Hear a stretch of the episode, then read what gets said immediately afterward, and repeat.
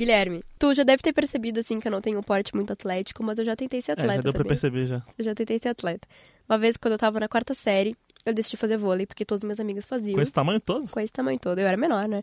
E eu queria fazer vôlei porque todas minhas amigas faziam, eu achava que era uma coisa super legal. Aí cheguei lá no time de vôlei, eu era muito ruim, eu não tinha força pra sacar, eu não conseguia fazer basicamente nenhum dos movimentos que elas pediam. Eu sempre sobrava quando era exercício de dupla. E aí teve um fatídico dia em que organizaram uma excursão pra ir jogar em outra cidade. E eu fui excluída. Eu fui a única aluna que não foi convidada pra ir pra excursão. Foi assim que o vôlei perdeu um grande talento. Você está ouvindo. Choque da Uva. A ciência no cotidiano. Eu sou a Mariana Lau. Eu sou o Guilherme Bianchini e hoje nós vamos falar sobre os superatletas.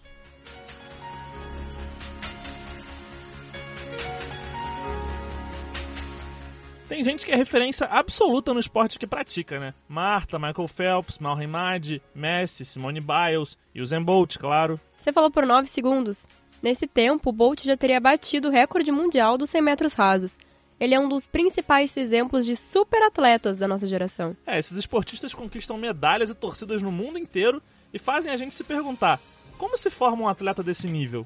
Olha, Guilherme, pra mim é talento nato. Você nasce com isso e não tem jeito. Olha só o Messi. Tá me zoando, né? Olha quantos gols tem o Cristiano Ronaldo. O homem é uma máquina. Máquina pelo esforço e dedicação dele em tudo que é treino. vitorioso. Um homem, uma máquina, uma besta enjaulada com ódio. Ele não para!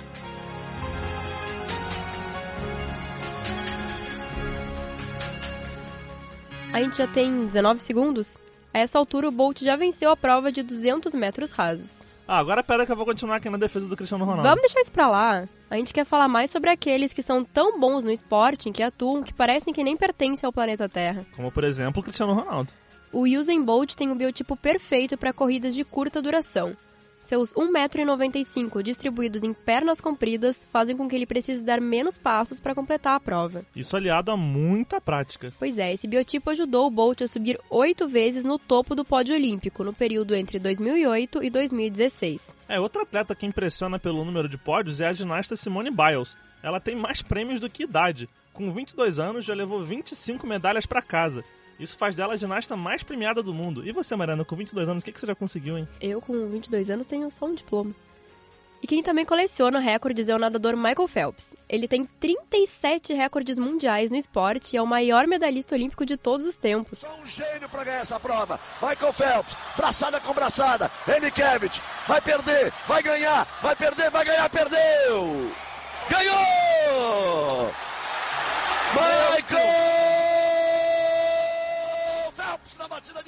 Pessoas assim fascinam e abrem um debate. Todo esse sucesso pode ser construído ou é genético?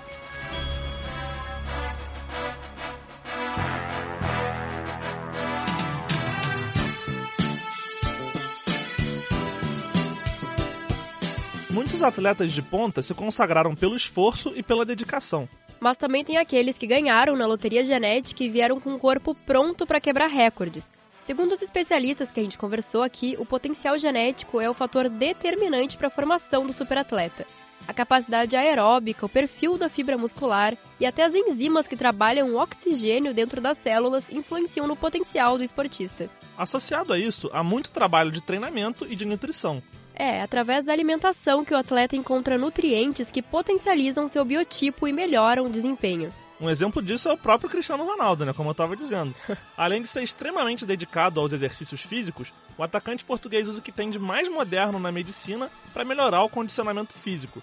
A dieta dele, por exemplo, foi feita a partir de um teste genético. Teste genético, como assim? É, então, especialistas analisaram o DNA dele para identificar as características. A partir disso, foi montado um programa alimentar personalizado. Nossa. O objetivo é reduzir a massa muscular do jogador aos poucos, já pensando no futuro. Assim ele consegue manter a velocidade e o rendimento e esticar a carreira por mais tempo. Realmente um robozão.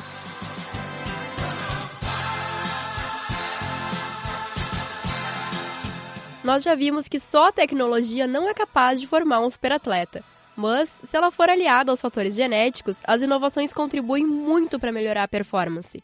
O exemplo disso são os avanços científicos que não mexem diretamente ali com o corpo do esportista, mas que fazem toda a diferença na hora da competição. É o caso dos super maiôs. A roupa da marca Speedo foi desenvolvida em parceria com a NASA, a Agência Espacial Norte-Americana. O traje surgiu lá em 2008, na época das Olimpíadas de Pequim. O maiô tecnológico ele era fabricado em tecido ultra leve, sem costuras e com estabilizadores. Ele proporcionava menor atrito com a água e melhor desempenho aos atletas. É, e o surgimento de algo assim iniciou um debate sobre o uso de roupas especiais no esporte. Até que ponto se é justo? Um ano depois, a Federação Internacional de Natação criou parâmetros para os trajes e proibiu o uso desses super maiôs. Outro superatleta que passou por um caso semelhante é o keniano Eliud Kipchoge. Ele foi o primeiro maratonista a completar os 42 quilômetros abaixo das duas horas. É, mas essa história aí também rende pano para manga. A Federação de Atletismo investiga o tênis usado pelo Kipchoge. A linha de calçados da Nike rendeu uma vantagem para os atletas que usaram. E depois do keniano romper a barreira de duas horas, a possibilidade da vantagem em relação aos demais está em análise. É, essas histórias chegaram a ficar marcadas como dopings tecnológicos. O doping é o uso de substâncias que podem alterar a resposta do corpo frente a um estímulo. Uma resolução de 1967 do Comitê Olímpico Internacional dividiu essas substâncias em cinco categorias: são os narcóticos, os anabolizantes, os estimulantes, os diuréticos e os hormônios. Quando o atleta ele usa essas coisas, o objetivo dele é potencializar o rendimento, a força, a agilidade ou até perder peso. Nas competições oficiais, como as Olimpíadas, os atletas se submetem a um exame para comprovar que não fizeram uso dessas substâncias proibidas. É, é importante dizer também que existe uma diferença entre doping e suplementação, né? Tem atletas que não conseguem amenizar a deficiência de substâncias só com alimentação ou com exercícios, então eles precisam recorrer à suplementação. E para deixar tudo isso mais claro, a gente conversou com especialistas que trabalham com esses atletas ou que estudam o assunto.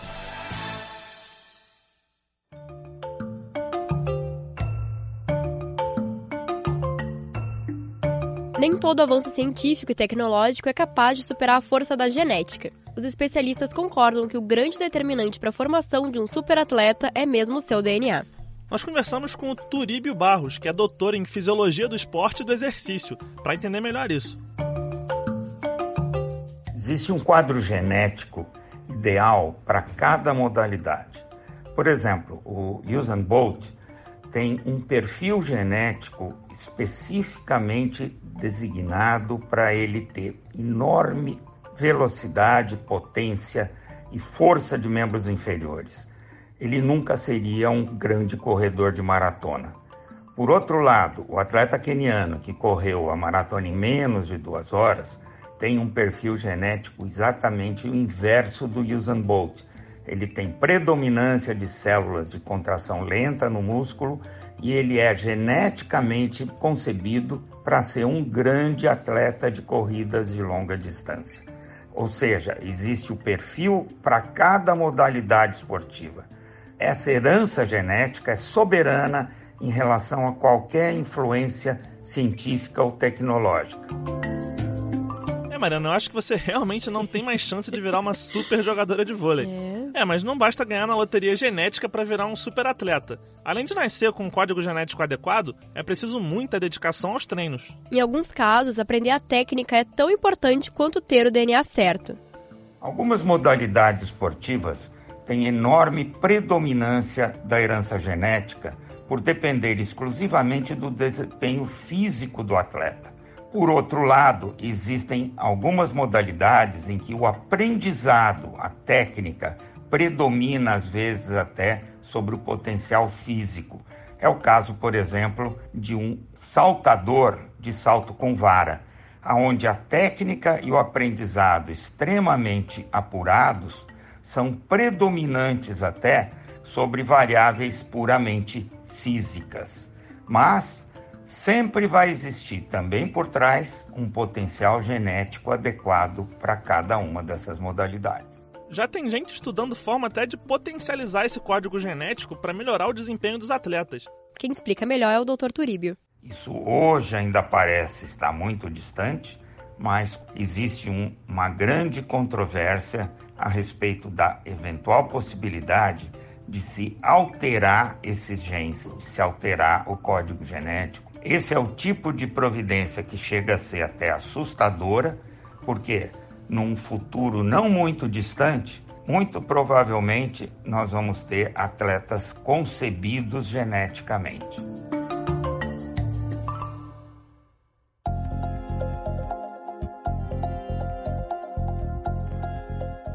Além das qualidades natas, os fatores externos podem ajudar a melhorar a performance dos atletas. Para a nutricionista da seleção brasileira feminina de futebol, a Mildred Souza, a alimentação interfere no desempenho dos esportistas e auxilia na formação de um superatleta. É claro que a alimentação interfere no desempenho desses atletas. Tudo aquilo que qualquer atleta, desde aquele que está começando a carreira até o medalhista olímpico, vai sofrer influência da dieta consumida no dia a dia. Aquele atleta, atleta vai sofrer essa influência pela alimentação consumida.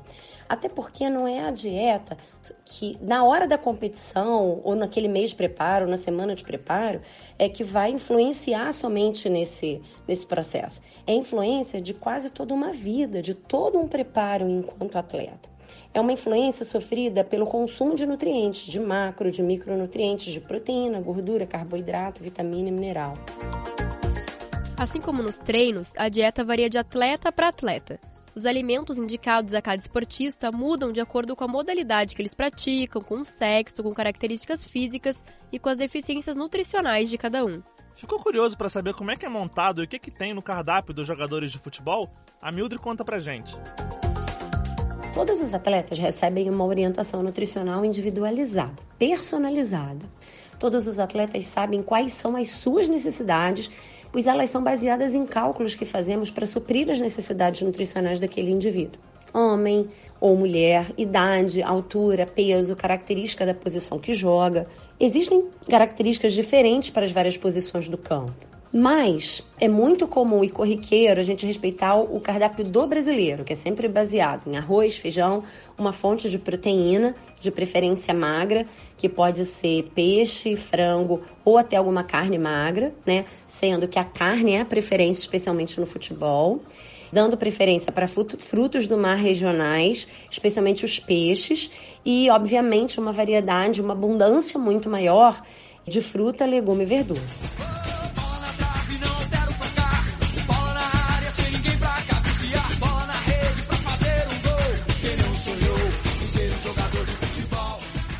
A fase do campeonato em que o jogador se encontra é outro fator que influencia na dieta. Existem, por exemplo, nutrientes essenciais que devem ser consumidos no período de recuperação entre uma partida e outra. O uso de suplementos alimentares também é individualizado conforme as necessidades de cada atleta. A suplementação sozinha, ela não consegue fazer com que o atleta atinja os seus melhores níveis se ele não cuida da alimentação do dia a dia. Essas necessidades, elas vão sendo modificadas ao longo do calendário ao longo do ano competitivo e ao longo daquilo que o atleta vai apresentando de necessidade, entendeu? Se ele precisa ganhar mais massa muscular naquele período, se ele precisa perder peso, especialmente se ele precisa se recuperar de uma competição para outra. E como eu costumo brincar sempre com os meus atletas, a cerejinha do bolo é a suplementação. Ô, Guilherme, eu fiquei com uma dúvida aqui. A Mildred falou de suplementação e tal, mas qual que é o limite até chegar no doping? Pois é, Mariana, como diria o monstro Léo Stronda. No pós-treino, minha chequeira tá como? Sempre, Sempre lotada. lotada. É, é whey, malto, glúten e outras paradas. Não me pergunto o que são outras paradas, mas eu posso te dizer que existem substâncias de uso permitido aos atletas. E o Léo Stronda também não é um exemplo de atleta, né? Elas servem para amenizar alguma deficiência que não é superada nos treinos ou na alimentação. Quem explica isso melhor pra gente é o endocrinologista Cleiton Macedo. Ele é especialista em medicina do exercício e do esporte. Na realidade, a suplementação por conceito, os suplementos na área de esporte, eles devem suplementar, como o próprio nome diz, o que a alimentação não consegue suprir. Então, bem orientado, esse paciente ele pode ser beneficiado com o uso desses suplementos alimentares quando bem indicados. Lembrando sempre que nós estamos falando de alto rendimento. Muitos suplementos, o benefício ele é pequeno, mas às vezes um ganho de performance pequeno, em torno de 1, 2, 3% já pode ser o suficiente para esse atleta mudar a posição no pódio ou ganhar a sua medalha.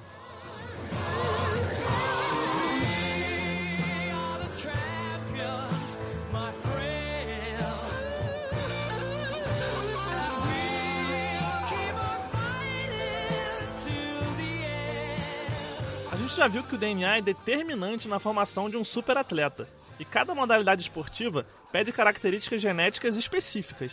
A endocrinologia vem estudando a influência de fatores ambientais e alimentares que não alteram a sequência do DNA, mas que mudam algumas características e dão algumas vantagens em relação aos outros.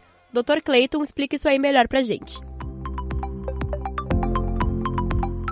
O indivíduo ele já tem geneticamente uma predisposição para desenvolver um determinado tipo de esporte, uma determinada modalidade esportiva. Isso a gente vê que tem a ver com raça, componente familiar, com estatura, com biotipo e tudo isso é determinado geneticamente. Então, acho que obviamente que o treinamento é extremamente importante, que a alimentação é extremamente importante, mas a genética é o grande determinante. Hoje o que a gente tem visto bastante é a influência de fenômenos epigenéticos, né?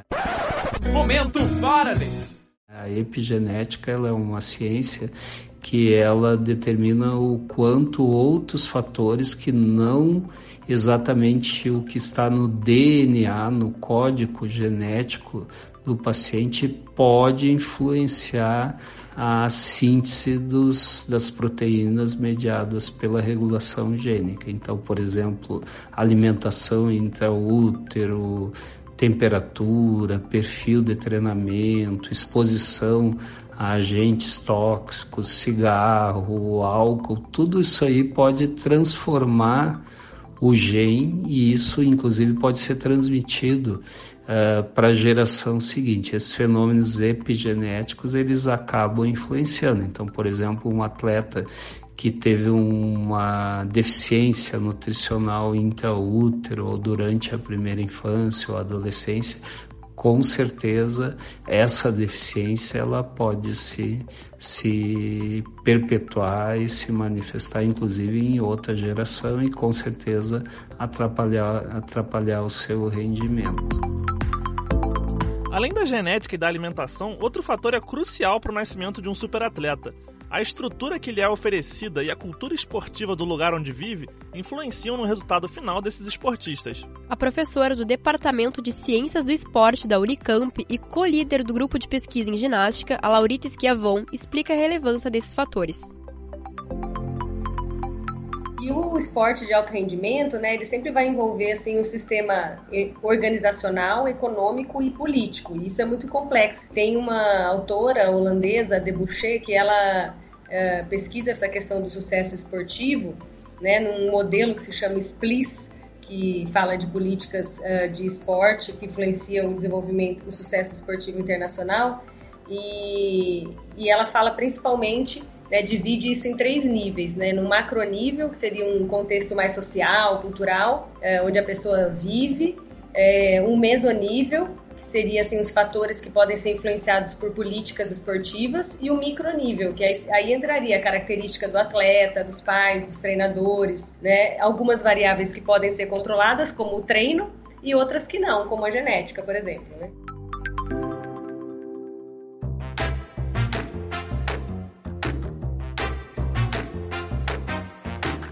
Mariana, eu já vi algumas entrevistas em que o pai do Bolt falava que o segredo pro desempenho dele era comer inhame. Inhame?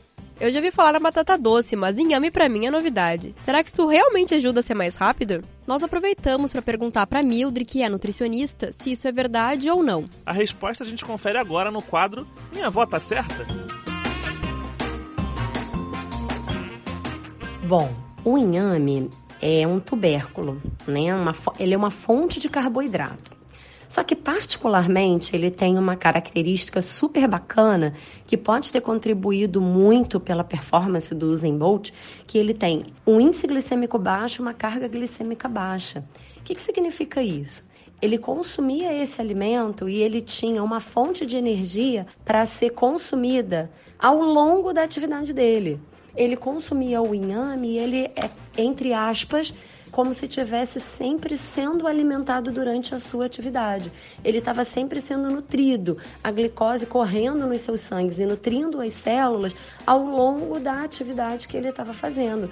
Então, é uma excelente fonte de carboidrato para ele que precisava ficar horas treinando, né? Porque o tempo da corrida é sempre medido em segundos, mas o tempo de treinamento é um dia inteiro. Então, é uma excelente fonte de carboidrato.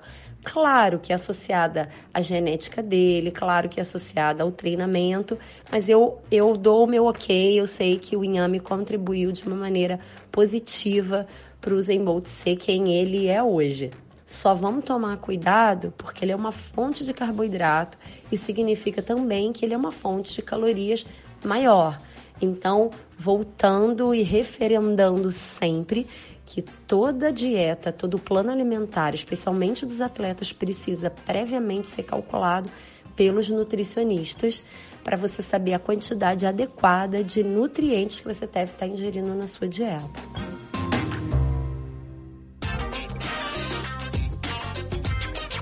Manja do assunto. E esse finalzinho de episódio tem uma participação super especial de um super atleta. A repórter Marina Aragão conversou com o nadador César Cielo para entender como se formou esse fenômeno das piscinas. É, ele ganhou uma medalha de ouro nas Olimpíadas de Pequim em 2008. Aquele momento foi inesquecível para qualquer brasileiro que estava vendo. O César é um dos maiores medalhistas de natação do Brasil. O papo foi muito legal, confere aí. Fala pessoal, eu tô aqui por Skype com César Cielo e hoje a gente vai bater um papo sobre os super atletas. Cielo tá liderando, vem bater pra frente. César Cielo! César Cielo é tricampeão do mundo! Uma prova espetacular! César, você bateu vários recordes ao longo da sua carreira na natação. Você se considera um atleta diferenciado por causa disso? Eu nunca, eu nunca me vi como um talento diferenciado. Eu sabia que tinha algumas coisas que eu fazia bem, algumas coisas que eu tinha uma facilidade maior que meus amigos, mas eu via muitas coisas que meus amigos faziam muito melhor que eu. E isso me irritava, cara. Isso me deixava meio, meio bravo da vida. A minha diferença, eu acho que assim, os meus grandes trunfos foi sempre se dedicar a ponto de fazer aquela coisa tão bem quanto aquela pessoa fazia naturalmente ou melhor. Então podia ser que algumas coisas levassem quatro, cinco, seis meses para eu conseguir fazer tão bem quanto aquela pessoa fazia, mas eu não desistia até eu conseguir fazer. Eu sempre tive na cabeça que se foi feito por uma pessoa, pode ser feito por outras também. No final das contas, o campeão não é aquele que, que supera a derrota, não. é aquele que supera a monotonia a monotonia do dia a dia dos treinos, ela é um inferno, meu. Ela é uma dificuldade, assim, inexplicável. E eu vou falar para você que eu acho que a natação deve ser um dos maiores desafios aí do, dos esportes olímpicos. Porque a, a gente não tem música, a gente não conversa com ninguém. Ganhar dessa chatice diária aí, eu acho que é, que é o maior trunfo do, do nadador de alto rendimento, é aprender a lidar com, com essa rotina diária aí de, de chatice, repetição incansável e mesmo assim ter a cabeça que, que é desse jeito que você vai chegar onde você quer chegar. Mas então, Cielo, agora eu fiquei curiosa. Conta pra gente como é essa rotina diária. Olha, a gente tem, tem algumas coisas na natação que são mais culturais do que aplicáveis. Eu, a gente, eu, até hoje não sei por que, que a gente acorda tão cedo para cair na piscina. É meio que cultural nosso cair na piscina às seis da manhã, cinco e meia da manhã. E essa é uma das partes da rotina que eu menos gosto. Então, são duas coisas que realmente me, que me desafiavam o tempo todo. Um era dormir cedo, segundo era acordar cedo e terceiro é água fria. E a parte de dor, né? A gente tá o tempo inteiro brigando com a dor, né? Acho que esse é um dos, dos outros desafios ah, do esporte de performance. O tempo inteiro você tá adaptando o seu corpo ao que você quer fazer. Então você precisa daquela repetição para o corpo sentir aquilo e se adaptar àquele cenário. Então, ah, o final de prova que vai ser um, um, final de prova dolorido, que vai ter muita acidose no corpo, a gente precisa recriar esse cenário no, no treino. E esse cenário é aquele que a gente termina o treino vomitando, o cara fica rolando do lado da piscina 10, 15 minutos até ele normalizar. César, a gente também conversou com alguns especialistas para entender um pouco mais sobre os superatletas. E eles falaram que, para além do treinamento, existe uma parte genética que é muito importante. Como se fosse um talento nato. Você já chegou a receber algum diagnóstico dos médicos que te acompanham sobre isso? Já, e eu vou falar para vocês que eu estraguei a maioria das pesquisas que eu fiz. é, a maioria delas, acreditem ou não, elas voltam com o resultado que eu sou um atleta de provas de fundo.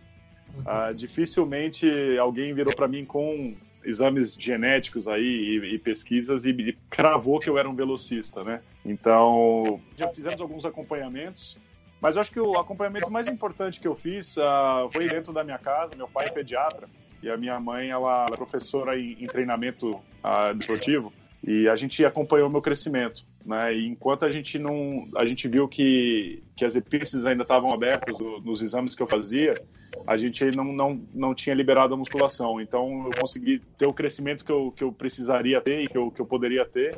E eu comecei a fazer musculação com 17 anos de idade. Com 16 foi o primeiro ano, mas sem fazer carga muito pesada. E com 17 que eu comecei a malhar um pouquinho mais forte. Eu acho que esse foi um dos, talvez um dos acompanhamentos mais importantes que eu fiz para chegar na altura correta, que é muito comum hoje. Você vê atletas de 14, 15 anos já, já pegando pesado na musculação. Mas com relação a essa parte genética aí, olha, eu tenho bastante resultado. Tem até um cientista que me acompanha hoje. A gente faz um acompanhamento super legal. Esse último teste que a gente fez junto chama dermatoglifia. Eu acho que um dos testes mais legais que eu fiz até hoje, é onde ele vê suas capacidades genéticas pela digital. O trabalho da União Soviética, que vem desde os anos 50 lá, eles vêm fazendo um cruzamento de dados, né, um banco de dados que foi criado lá na União Soviética mas foi uma das pesquisas que eu fiz que mais deu certo. Esse sim acusou que eu, que eu sou um velocista com uma coordenação motora legal. Então tem sido legal fazer acompanhamento junto com o Eros aqui em Itajaí.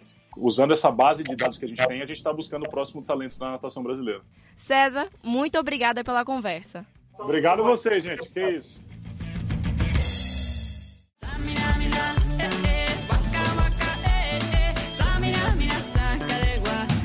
for Africa. Essa coisa aí de célula, de oxigenação, de genética, está me lembrando aquelas aulas de biologia da escola. É, esses conteúdos podem ser cobrados no vestibular, hein? Então, para te ajudar, a gente chamou o professor Tiago Madrigrano, do curso Liceu de Artes e Ofícios de São Paulo e da escola bilíngue Poeridomos. Ele vai explicar como que esse assunto pode cair nas provas. Ajuda aqui!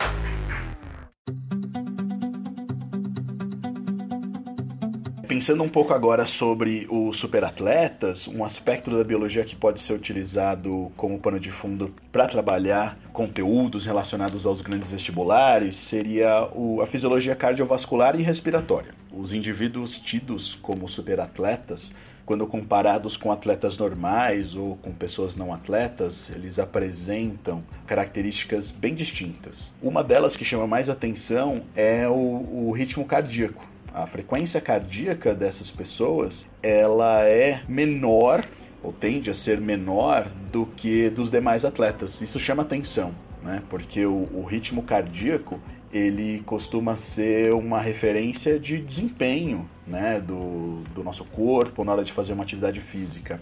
E saber que eles têm um ritmo cardíaco, né, uma frequência cardíaca levemente menor que os demais, pode parecer conflituoso, mas na verdade não é um coração, né, quando ele está numa situação de extremo estresse, ele acaba tendo um ritmo cardíaco muito alto e quando ele está em elevados números de frequência, geralmente nós sentimos um cansaço muito grande. O fato desses superatletas terem um ritmo cardíaco inferior ao dos demais atletas faz com que eles sintam menos cansaço a longo prazo e, obviamente, consigam desempenhar suas atividades físicas por um tempo maior ou até mesmo com uma intensidade maior. Isso tudo está relacionado a como que o corpo deles consegue distribuir oxigênio. E esse aspecto é muito importante pensando em vestibulares, né? O oxigênio, ele é um, um gás necessário, principalmente pensando em exercício para as fibras musculares conseguirem desempenhar as suas atividades, né? Sua função que é está relacionado muito à conversão de energia química em energia cinética. Enfim, essas são as principais características aí que de repente a gente podia trabalhar como pano de fundo para os vestibulares, pensando um pouquinho em biologia. Então é isso. Um abraço. Tchau, tchau. E agora vamos ao prêmio mais inesperado da ciência mundial. Com vocês. Prêmio Ig Nobel. Tchan. O prêmio Ig Nobel de hoje é um tanto polêmico. Em 1980, o eugenista Robert Clark Graham criou um banco para seleção embrionária. É, a intenção dele era obter espermas apenas de atletas olímpicos e de pessoas laureadas com o Nobel. Os principais objetivos do Graham eram o aprimoramento genético da população humana e a criação de gênios pré-concebidos. O banco servia para aumentar o número de indivíduos aptos, entre aspas, numa população pela criação seletiva. É, pelo que a gente viu no episódio de hoje, a ideia dele até que é cientificamente válida, mas pensando em ética, é um projeto bem contraditório, e de tão bizarro ele foi parar aí no prêmio Nobel.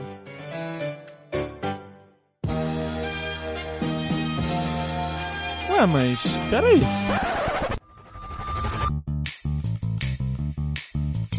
E esse foi o Choque da Uva, o novo podcast de ciência do Estadão que explica tudo que você tá afim de saber. Eu sou o Guilherme Bianchini. E eu sou a Mariana Lau. O roteiro é meu, Mariana Lau, da Marina Aragão e do Levi Teles. A produção é de Luísa Laval, Heloísa Esconha Milho e Adriano Cirino. A edição ficou por conta do Bruno Nomura. Você pode nos encontrar nas redes sociais. Nós somos o arroba Choque da Uva Pod, com Demudo, no Twitter, no Instagram e no Facebook, e também no YouTube. Esse é um produto da trigésima turma do curso Estado de Jornalismo.